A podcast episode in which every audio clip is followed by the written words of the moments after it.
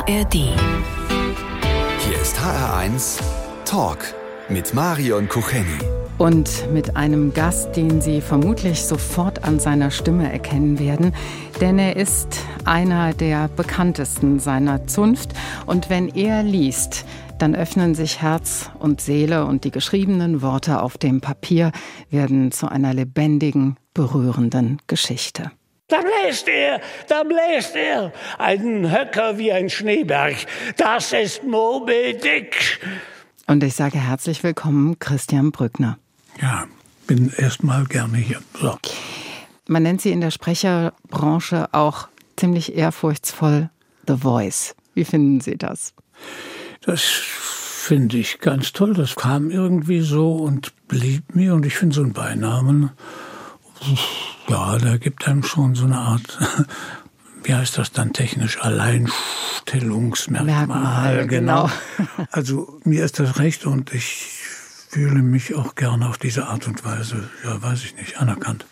Ich bin gespannt auf die kommenden beiden Stunden. Da reden wir nämlich über ganz viele Dinge, den Sprecherberuf, über die Faszination Hörbuch, über das Synchrongeschäft und natürlich reden wir auch ein bisschen über Robert De Niro. Ich freue mich drauf. Aha. HR1. Genau meins. Geboren ist er im schlesischen Waldenburg, aber aufgewachsen ist er im Rheinland, in Köln. Der Schauspieler und Synchronsprecher Christian Brückner heute zu Gast hier bei uns im HR1 Talk. Herr Brückner, wie war denn das Leben im Rheinland?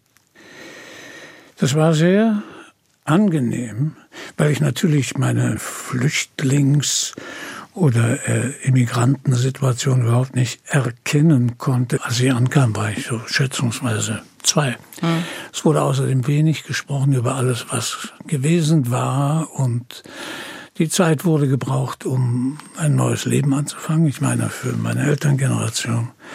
Und ich war dabei. So war das Leben in Köln, muss ich einfach sagen, angenehm.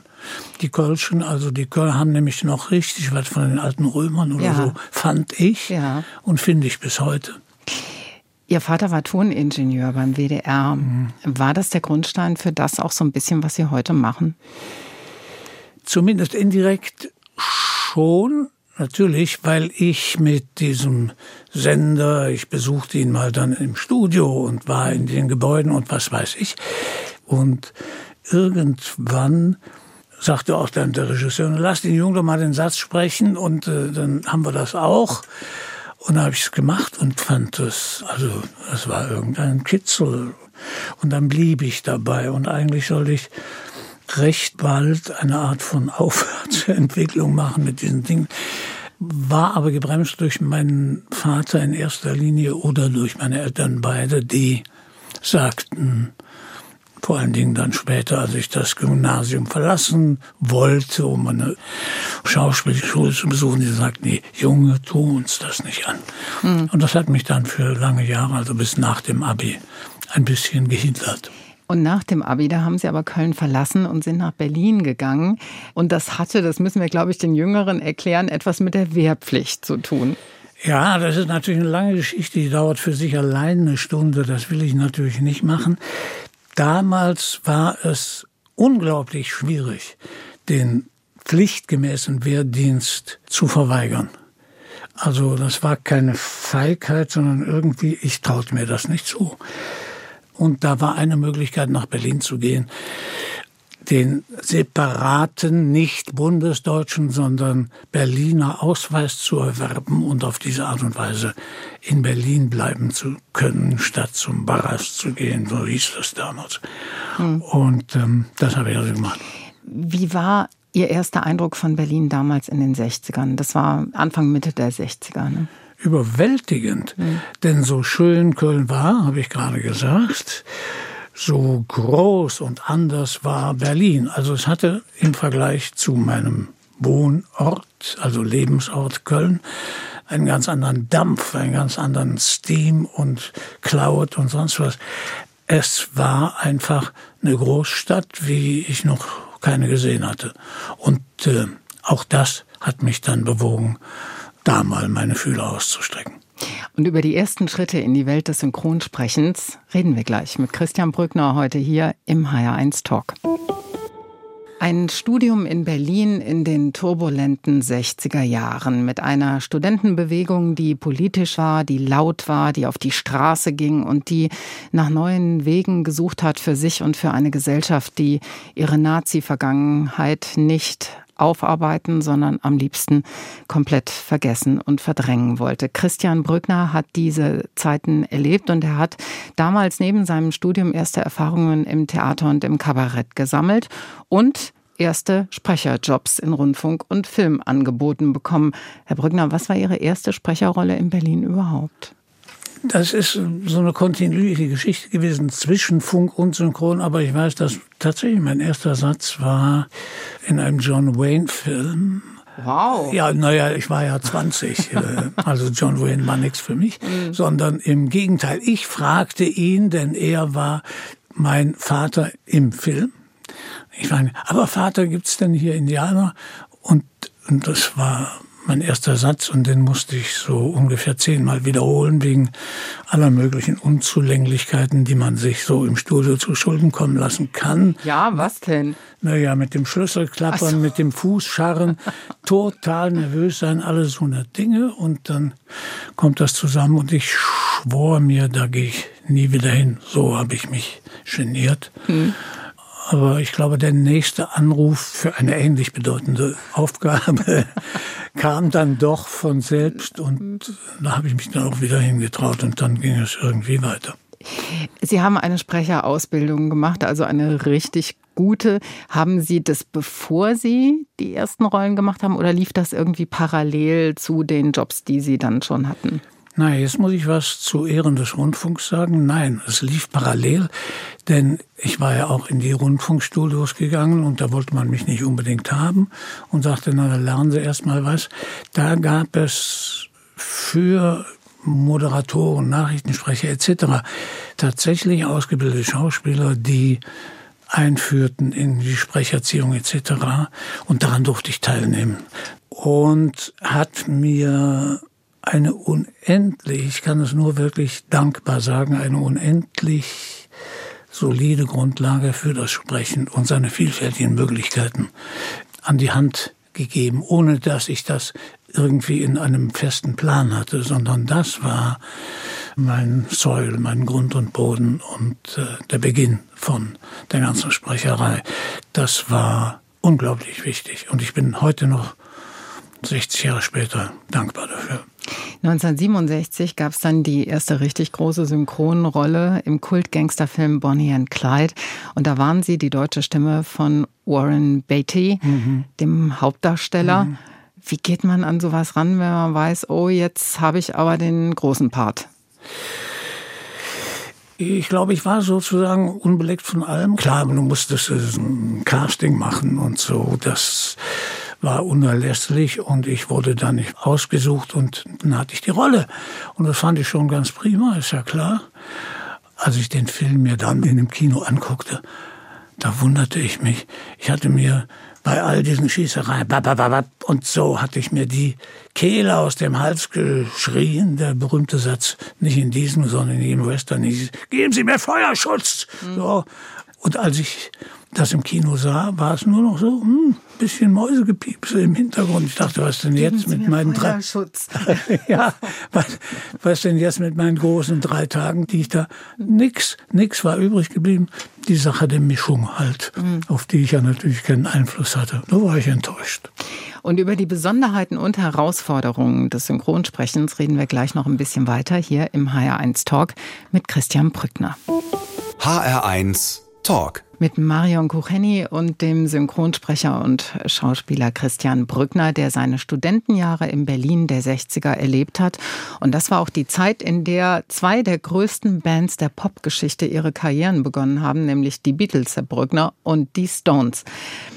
Es heißt ja eigentlich, man ist entweder Beatles-Fan oder Stones-Fan. Beides geht nicht oder geht beides auch? Äh, weiß ich nicht. Also mich betraf es nicht, denn ich war eindeutig Stones-Fan. Meine spätere Frau war für das Sanfte und die Beatles.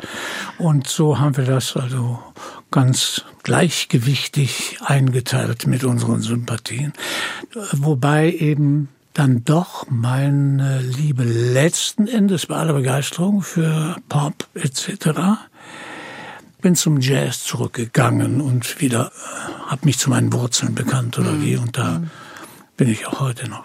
Es gibt Musik jetzt, allerdings von den Stones, und zwar ein Titel aus der Zeit, in der wirklich viele auf die Straße gegangen sind für ganz unterschiedliche politische Ziele. Street Fighting Man. Ja, klar. Ja.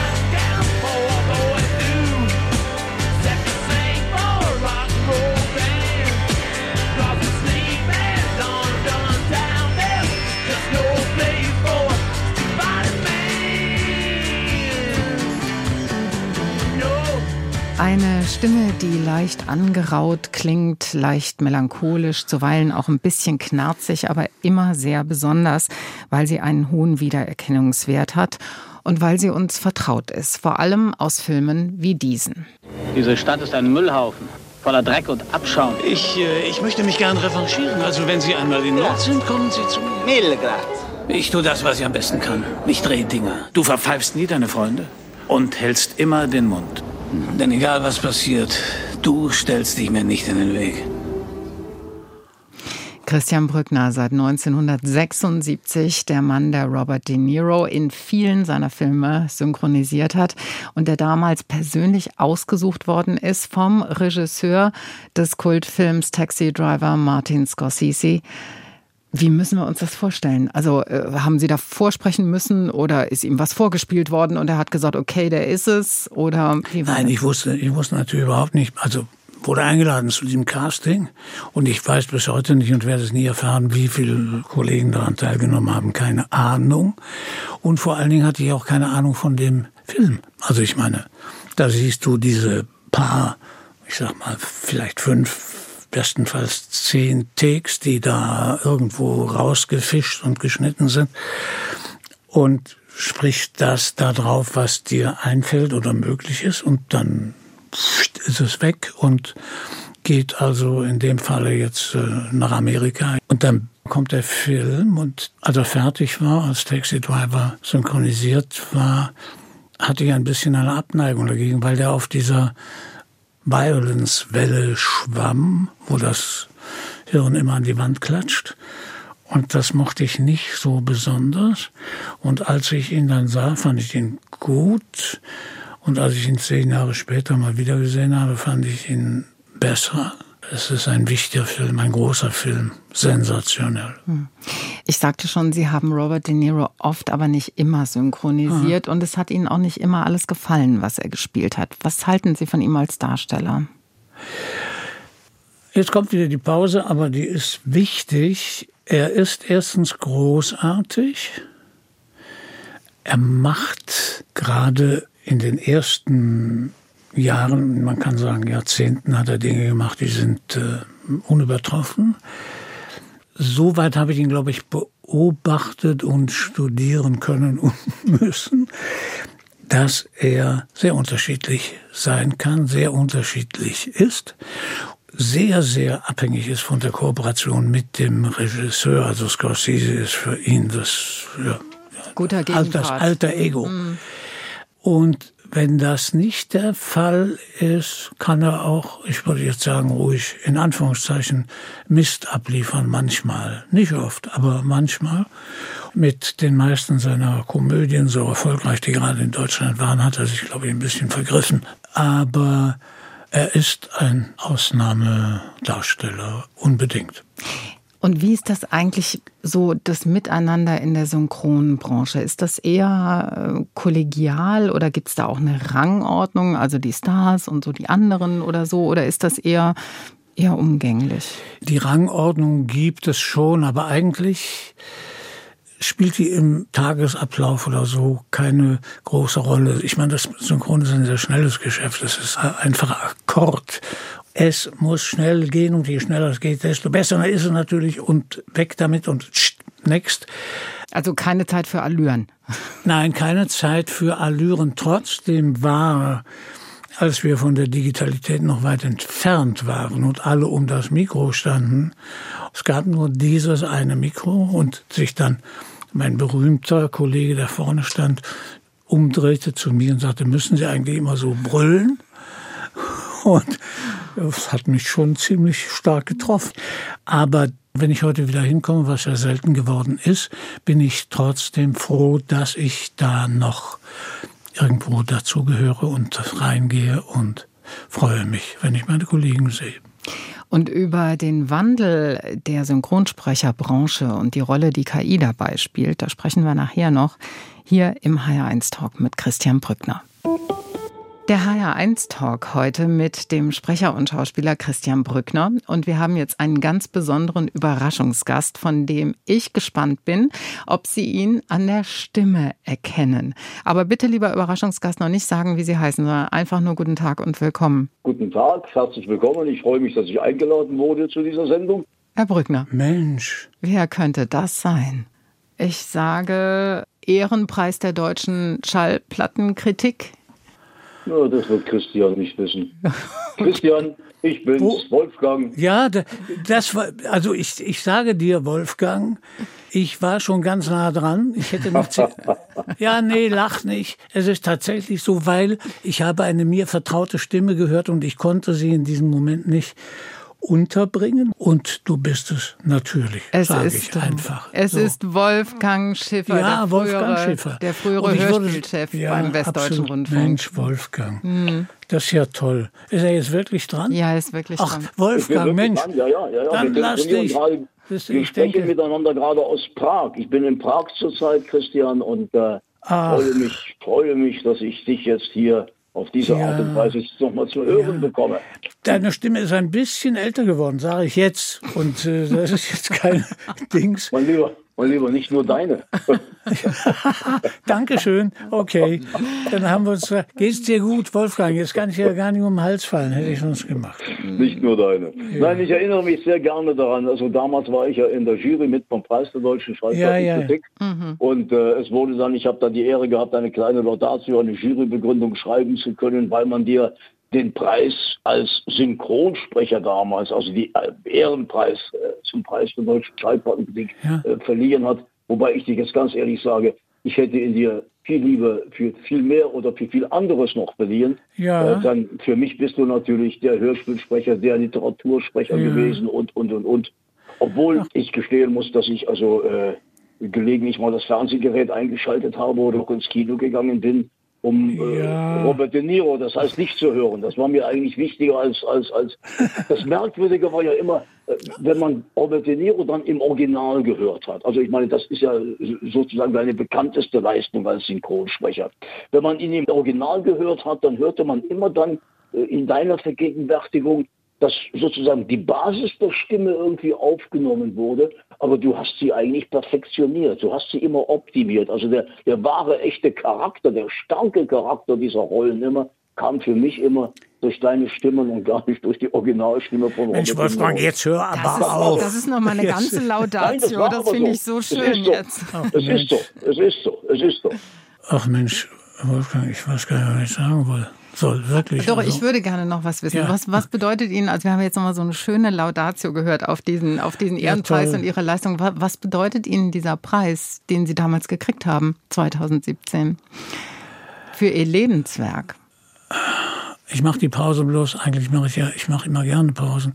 Ich mache die Pause bloß, weil er mir so sehr wichtig war und immer noch wichtig ist. Also ich habe das schon als großartige Belohnung oder Auszeichnung empfunden für meine Arbeit und habe gedacht, Mensch, wie, wie komme ich dazu? Wie, wieso erreicht es mich? Und die Freude darüber, den bekommen zu haben, die ist heute noch ein bisschen da. Lieber Wolfgang.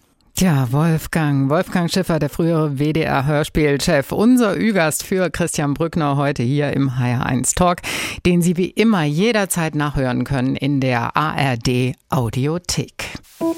HR1 Talk die eigene Stimme hören in einer Aufnahme oder wie bei Christian Brückner in einem Film oder einer Dokumentation oder einem Hörbuch, das kann zumindest beim ersten Mal schon so ein bisschen komisch sein. Wie war das, Herr Brückner, als Sie sich zum ersten Mal selbst von außen gehört haben in einem Film?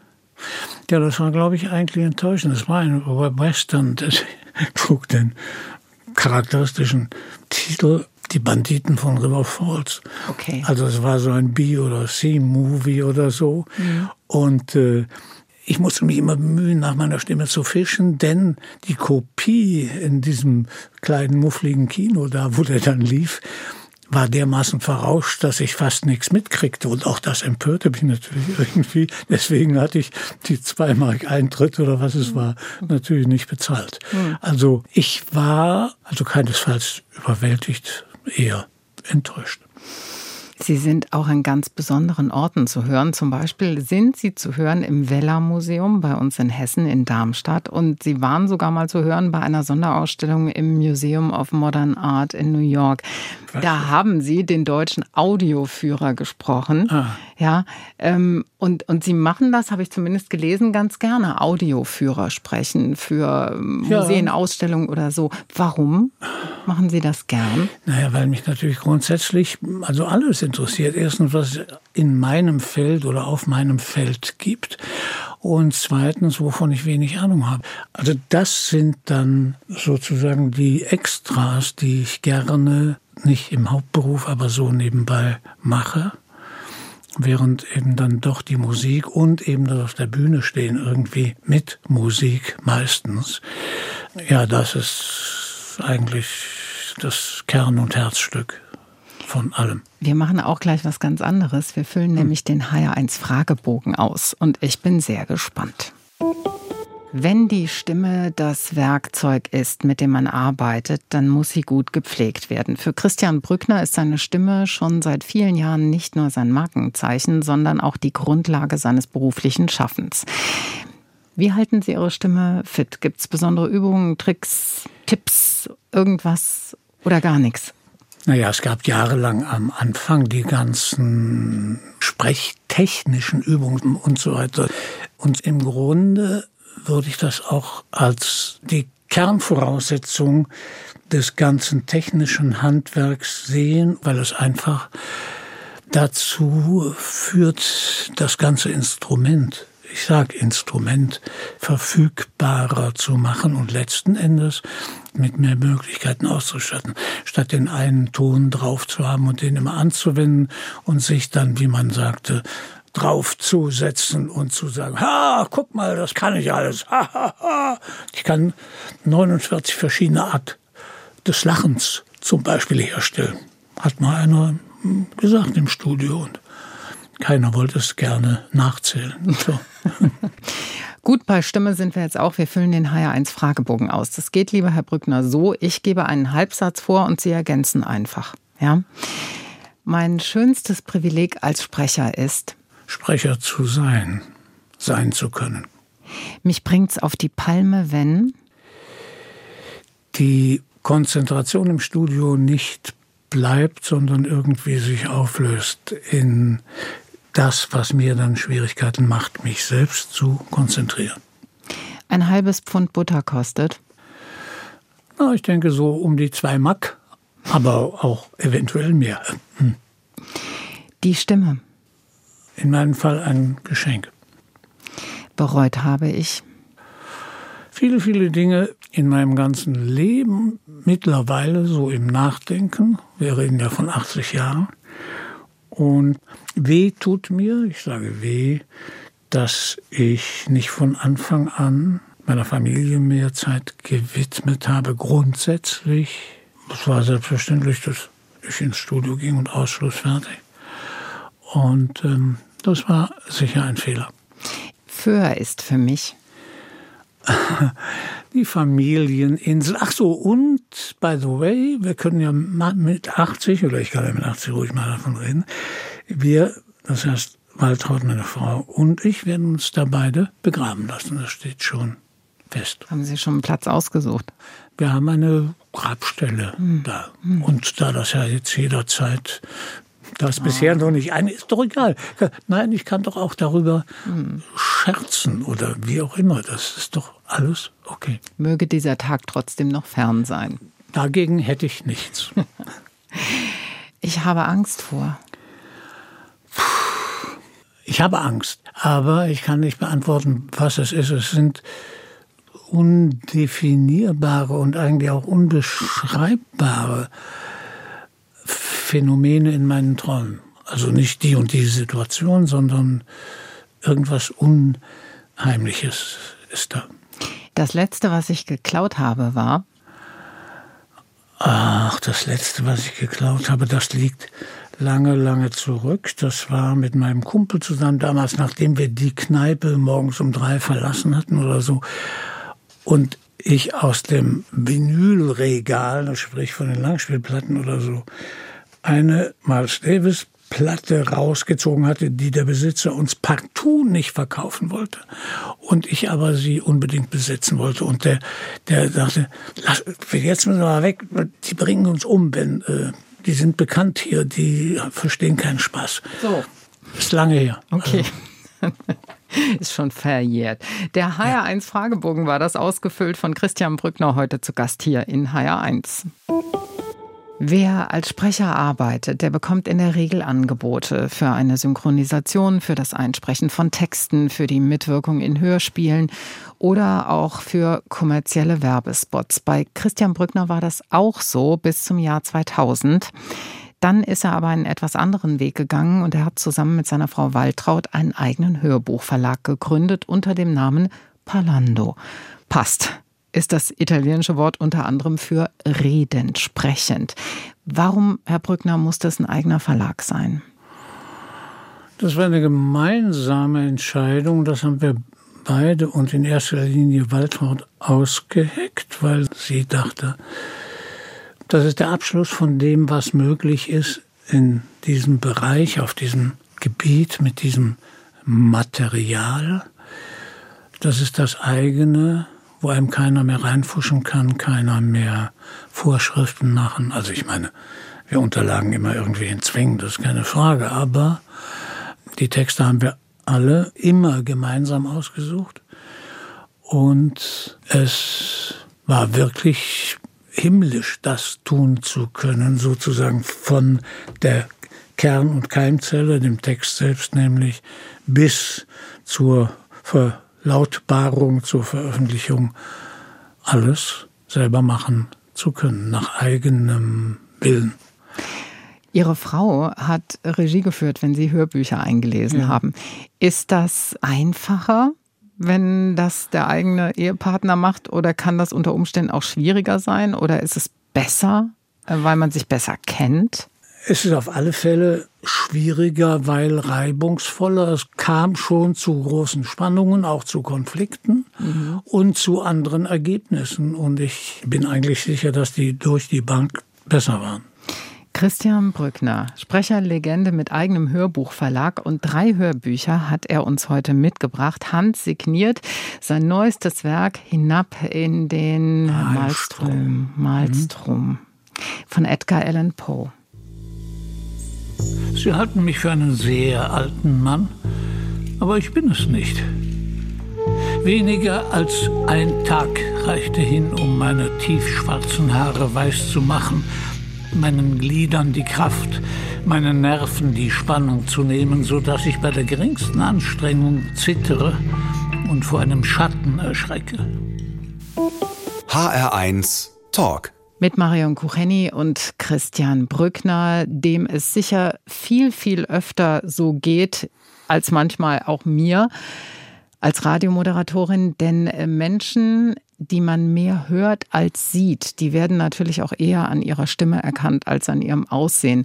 Herr Brückner, was sagen die Leute denn, wenn sie bemerken, sie sind es? Also die Antwort heißt platt und einfach, sie sagen alles. Also alles, was nur denkbar ist. Äh. So, ha, ah, ich kenne sie, ich kenne die Stimme, ich habe das schon ja, gehört. Und ja, oder, ja. oder sie nennen meinen Namen. Ach, jetzt sehe ich sie endlich mal, ah. lieber Herr Dingsbums ja, oder so. Und jetzt. Also geht alles. Sie haben auch Werbung gesprochen, ähm, aber die Werbung oder die Werbespots, bei denen viele dachten, dass Sie das gewesen sind, die hat jemand gesprochen, der Ihre Stimme imitiert hat. Ja. Wie finden Sie sowas? Ärmlich natürlich, aber Also ich habe das nicht verfolgt, das heißt, ich weiß gar nicht, wer das war, sondern Dritte haben mir, ach, ich habe dich gestern wieder da bei Bier oder Klopapier gehört. Und ja. äh, konnte ich nur sagen, nee, nee, tut mir leid, aber mhm. war mir aber auch egal. Ob es ein Copyright für die eigene Stimme geben muss und was die fortschreitende Entwicklung im Bereich künstliche Intelligenz damit zu tun hat, darüber reden wir gleich. Aber jetzt gibt es erst noch mal Wunschmusik und ich glaube in dem Fall wahrscheinlich eher für Ihre Frau, denn jetzt mal von der anderen Band, nicht den Stones, sondern den Super. großen Beatles. Oh ja. Ja, mit, äh, mit einer der schönsten musikalischen Trostspenden der Welt. Hey Jude. Hey Jude,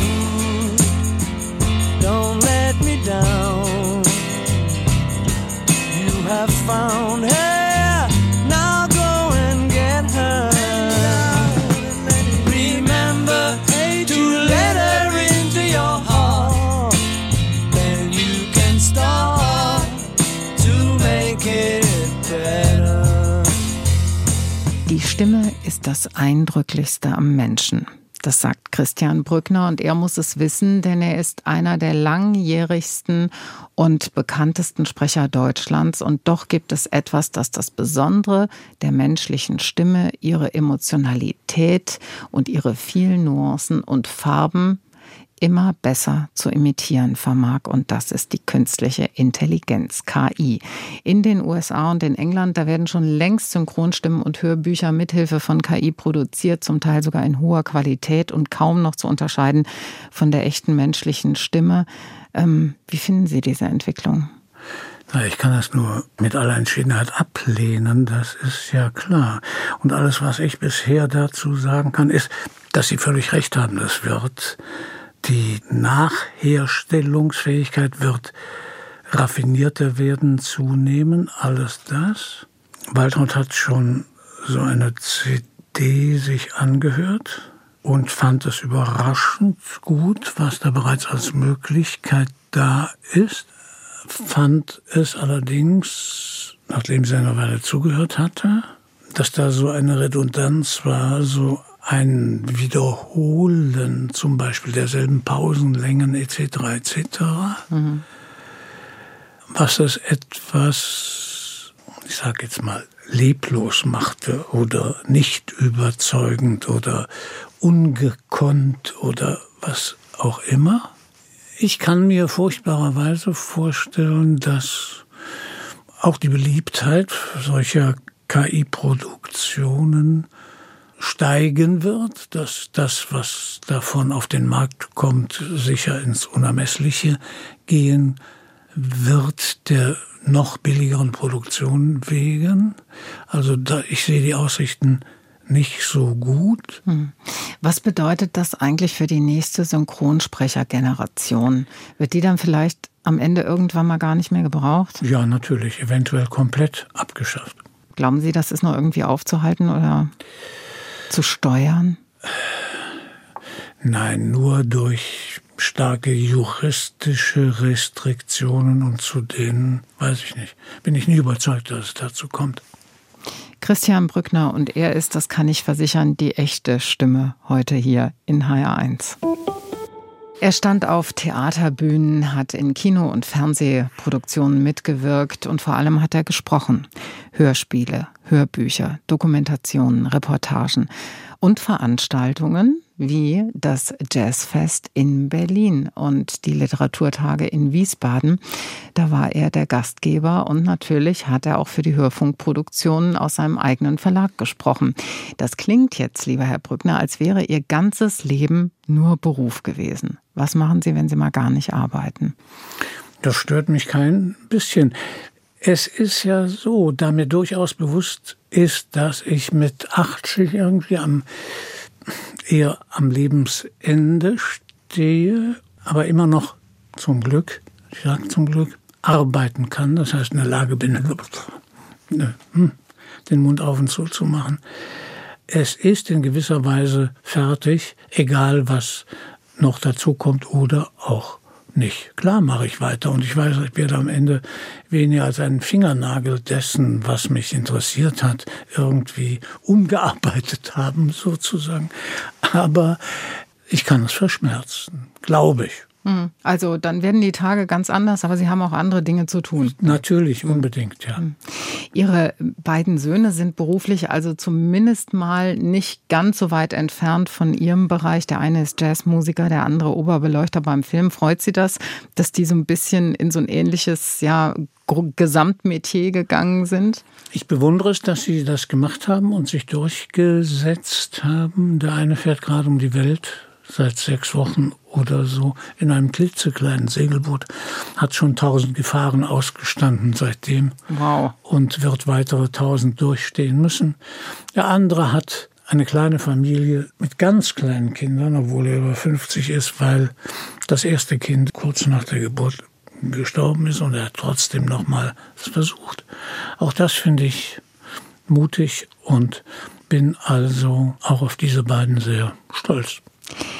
Am Ende unseres Talks ist es üblich, und das freut mich jetzt ehrlich gesagt bei einem Gast wie Ihnen auch sehr besonders.